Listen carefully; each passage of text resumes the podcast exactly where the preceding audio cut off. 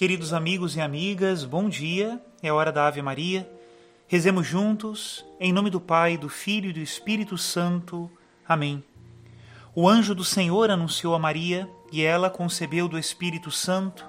Ave Maria, cheia de graça, o Senhor é convosco. Bendita sois vós entre as mulheres, e bendito é o fruto do vosso ventre, Jesus.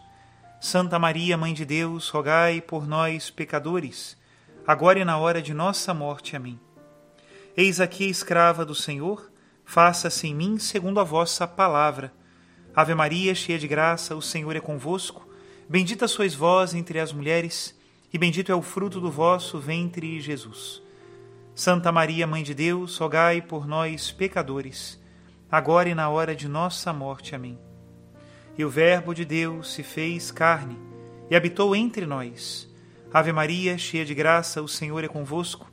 Bendita sois vós entre as mulheres, e bendito é o fruto do vosso ventre, Jesus.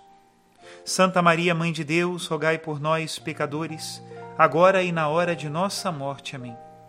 Rogai por nós, Santa Mãe de Deus, para que sejamos dignos das promessas de Cristo.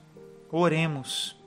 E infundi, Senhor, em nossas almas a vossa graça, para que nós que conhecemos pelo anúncio do anjo, a encarnação de Jesus Cristo, vosso Filho e nosso Senhor, cheguemos por sua paixão e morte de cruz à glória da ressurreição da carne.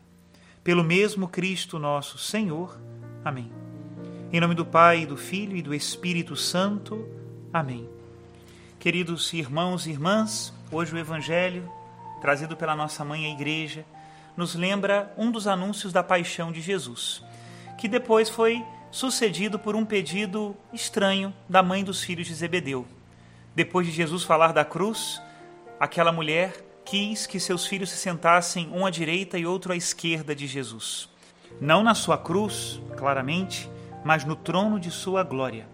Sobre esse tema nos explica hoje São Jerônimo, presbítero, doutor da Igreja e muito conhecido por ter traduzido a versão bíblica da Vulgata uma edição em latim de toda a Sagrada Escritura, feita com muito mais esmero do que as edições anteriores e que popularizou muito a palavra de Deus. Escutemos o que ele tem para nos ensinar. Nisto aproximou-se a mãe dos filhos de Zebedeu com seus filhos e prostrou-se diante de Jesus para lhe fazer uma súplica. Perguntou-lhe ele: Que queres? Ela respondeu: ordena que estes meus dois filhos se sentem no teu reino, um à tua direita e outro à tua esquerda. Donde a mãe dos filhos de Zebedeu tirou essa opinião acerca do reino? Terá sido isso decorrente, penso eu, de que, depois de tudo aquilo, o Senhor dissera: Mas ao terceiro dia ressuscitará. E então pensou aquela mulher que ele reinaria imediatamente após a ressurreição e que se havia de cumprir no seu primeiro advento tudo quanto se promete com vistas ao segundo. Jesus disse: Não sabeis o que pedis. É a mãe que suplica, mas o Senhor fala aos discípulos, entendendo que o pedido dela provinha da vontade dos filhos. Podeis vós beber o cálice que eu devo beber? Nas divinas Escrituras entendemos cálice como sendo a paixão. Pai, se é possível, afasta de mim este cálice. E no salmo, que poderei retribuir ao Senhor por tudo que ele me tem dado? Erguerei o cálice da salvação, invocando o nome do Senhor. Imediatamente se indica que cálice é esse. Preciosa é aos olhos do Senhor a morte dos seus santos. De fato, bebereis meu cálice, quanto, porém, ao sentar-vos à minha direita ou à minha esquerda, isto não depende de mim vou-lo conceder. Esses lugares cabem àqueles aos quais meu Pai os reservou. Pergunta-se de que modo beberam o cálice do martírio os filhos de Zebedeu, ou seja, Tiago e João, uma vez que a Escritura narra que tão somente o apóstolo Tiago foi decapitado por Herodes, mas que João terminou a vida por meio de morte natural. Ao lermos, no entanto, as histórias eclesiásticas, nas quais se diz que também o próprio João fora lançado num caldeirão de óleo fervente, em razão do testemunho que dera, e que, dali saindo para receber a coroa, aquele atleta de Cristo, foi em seguida exilado na ilha de Pátimos, veremos que João não decaiu na disposição de ânimo para o martírio e que bebeu o cálice da confissão, o qual também beberam os três jovens na fornalha ardente, conquanto o perseguidor não lhes tenha derramado sangue. O que diz, por outro lado, quanto, porém, ao sentar-vos à minha direita ou à minha esquerda, isto não depende de mim, vou-lo conceder, esses lugares cabem àqueles aos quais meu Pai os reservou, há de entender-se assim. O reino dos céus não é de quem o dá, nem de quem o recebe.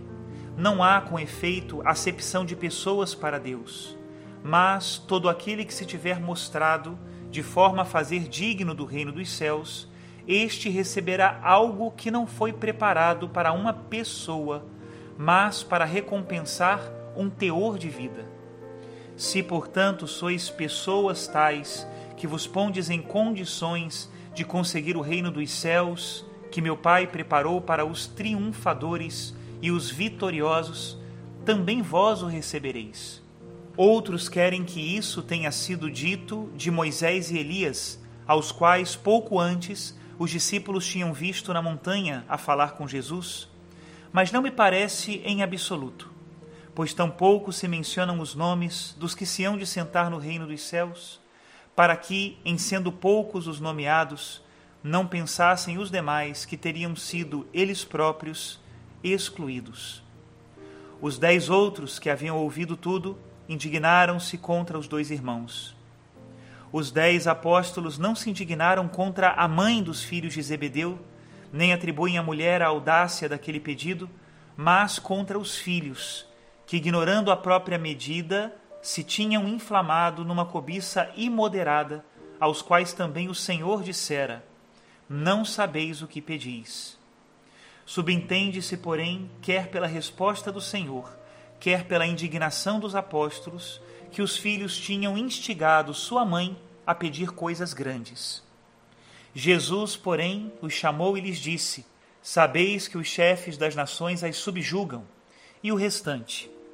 O humilde e manso mestre não repreende os dois suplicantes por sua imoderada cobiça, nem increpa os dez outros pela indignação e animosidade que manifestaram, mas apresenta um exemplo com o qual ensina que é maior aquele que se tiver feito menor, e que se faz senhor aquele outro que de todos for escravo.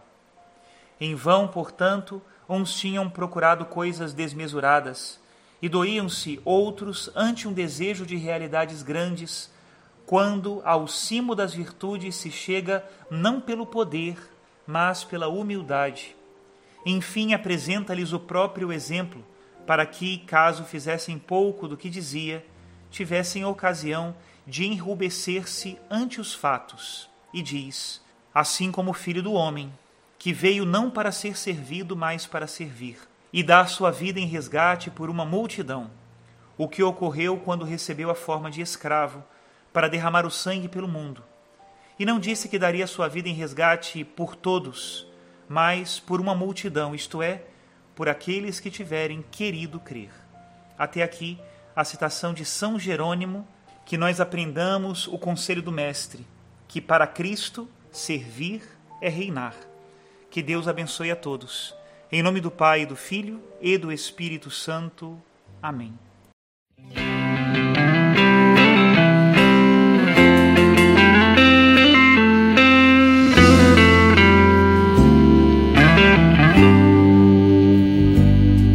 Escolhi o teu amor entre tantas coisas. Preferi me arriscar sem muita coisa eu saber. Já não quero retornar para tudo que deixei. O meu coração já sabe que só de ti eu devo ser. Recebe, Senhor, minha liberdade e em tuas mãos ponho a minha vontade. Vive em mim com tua vida, Senhor, e sela o meu ser pela eternidade.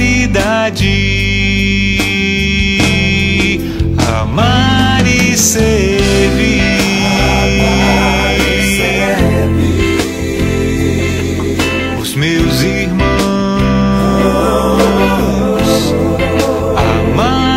Amar